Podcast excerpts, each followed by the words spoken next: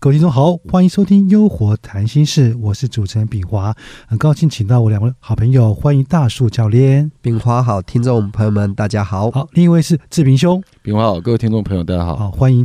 呃，我们上集有谈到，其实赞美要因人而异哈，每个人的接受情况都不一样哈。那有没有什么方式是可以不挑人的？这样的赞美方式都可以适用的？首先，这个问题呢，我得先说呢，我们不能说百分之百，因为还是会有一些个别的差异啊。那那这个个别差异可能存在于，就说如果一个人真的是比较受伤的，或者是极度缺乏自信心的，有时候你赞美他，真的他会反而觉得你这是在挖苦我，你这个我明明就不是那样的人，你这样太没诚意了。但是我们摒除这些极少数的例子，我们说以。呃，普罗大众、一般大众的情况底下，我认为，如果说要这种大家都适用的话，我觉得还是有个前提，这个前提就是情境。就好比说，如果是一个父母亲对孩子说话，这个情境下的赞美应该是什么？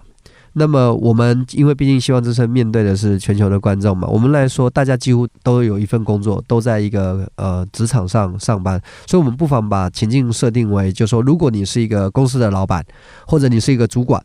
而你是一名领导者，那你在对你的部署或对你的伙伴在说话的时候，你要赞美或者你要批评，你应该怎么做？我觉得这样的情境设定就会非常的清楚。所以我也认为说，如果说你你假设我是一个公司的主管，那么他是我的员工，那么我们彼此有一份工作的一个共识，有一份合约，呃，一年年薪多少钱？那这个里面包含你应该做到什么？那你应该服务些什么？你应该有什么绩效？这是不是都很明确？那当然，如果是这样情境的话，当然赞美也可以很直接，就是你达标的，你做的非常好。那公司打算给你什么样的奖励，对不对？那如果要批评，也就很直接啦，就像如同我刚才说的，哎，我就来跟你谈谈哦，二零一八年第一季我们的绩效不达标，我们来讨论这件事情。我觉得这东西就非常合理了，而且你根本没有什么误会的空间，我们就是就事论事。然后讨论完这件事情，不影响我对你的欣赏跟认可，但是这件事情我们需要。解决，这是我认为情境如果有设定的话，我觉得你要赞美也变得容易，你要批评也变得容易。而且我觉得人跟人相处最大的资源浪费就是什么？就是沟通不良、内耗。就是你在猜想我在讲什么，我也在揣测你到底有没有听懂我在讲什么，结果就浪费了很多沟通的成本跟资源，结果并没有得到最好的绩效。然后这是我目前的看法。是，呃，我刚才听教练讲这部分就是情境，那情境我觉得它还取决了一些嗯判断力，或者是你的观察，你知道现在是什么情境，要判断对才有办法。那我想说，我也提出一些我的想法，就是我觉得如果。没法情境设定，然后又很想要赞美某一个人，但又怕赞美错，或怕讲错，或者怕对方没办法接收。其实我可以公开我一个内心的非常厉害的一个秘密哦，这个赞美的方式哦。那赞美可以如何不挑人的赞美？这个关键点要在不经意的时候，就是不是直接的让他听到这个赞美的部分，因为我很不经意的赞美他。比如说，呃，我是知道他在旁边。但我当做他不在我旁边，但我跟大树讲炳华有多好，我不是直接对你讲，所以我是没有目的的，我是对大树讲炳华有多好，被我偷偷听到，对，被你偷听到，所以你因为不经意，所以显得特别真心，所以特别真心，即便你表面上不接受，可是你内心已经彻底的开怀了，所以你就会。完全的接收到这样的一个我赞美的讯息，就会直接传递到你的内心。居然在我背后讲好话，对，这个真的是很……但这心机有点重了，这个没有练过，还是不要用比较好。我透过志平的分享了，真的是启发我。我记得有一次啊，我坐火车，然后呢，我就看了有一位年年轻的，应该应该二十多岁的女孩，她就特别的让座给一个老人家，就是很礼貌性的让座，我就看在眼里，哎，我就抓到机会了。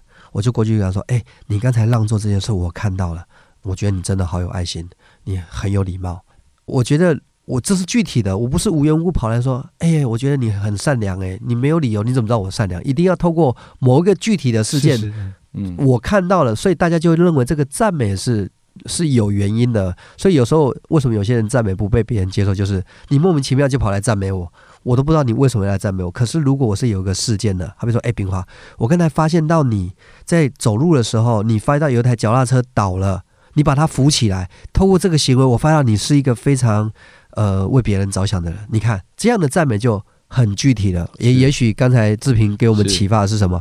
有一个具体的事件、具体的理由，再来进行赞美，基本上可以把赞美的风险降到最低。是，那我觉得批评相对也是一样。我觉得批评可以批评到真的产生绩效、产生结果。我觉得关键点还是真心，真心这件事情还是很重要。就是我是不是真心想要为他好，所以我来讲这件事情，还是我只是希望就是证明你错了？我觉得这个是很关键的。如果我是真心希望他好，那我就会好好的跟他说，或者是怎么样。我觉得他接受程度还是会提高的，这是我的部分。如果真心为他好，这个人假设又因人而异，他又不怎么接受的话，那这样感受不到你对他好，那这样子诶，这个我都觉得我们三个人在这个地方会有共识，因为我们都知道说，呃，人家说真心话就是好文章。诶，如果我们真心诚意在为一个人着想的话，我觉得对方是无论他是好人坏人，他一定都能感受得到。嗯所以我觉得刚才志平讲那个是一种境界了，就说你真发自内心、真心为他好的时候，有时候你把话说重了。其实也都是 OK 的。那重点是我们得问问自己的出发点、起心动念到底有没有那么的好、那么的正确？